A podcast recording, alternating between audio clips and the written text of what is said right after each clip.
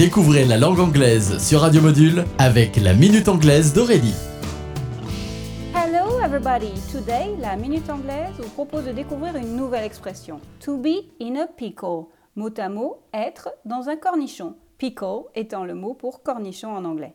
To be in a pickle est donc une expression plutôt énigmatique pour nous français. Ce qui est drôle, c'est que nous avons un parfait équivalent dans notre langue pour cette expression qui, lui, est complètement incompréhensible pour un anglophone. Mais heureusement, la barrière de la langue n'est pas infranchissable.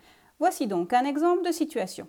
Oh dear, we're lost. We're in a pickle now. Oh là là, nous sommes perdus. Nous sommes dans le pétrin. Ou bien, nous voilà dans de beaux draps.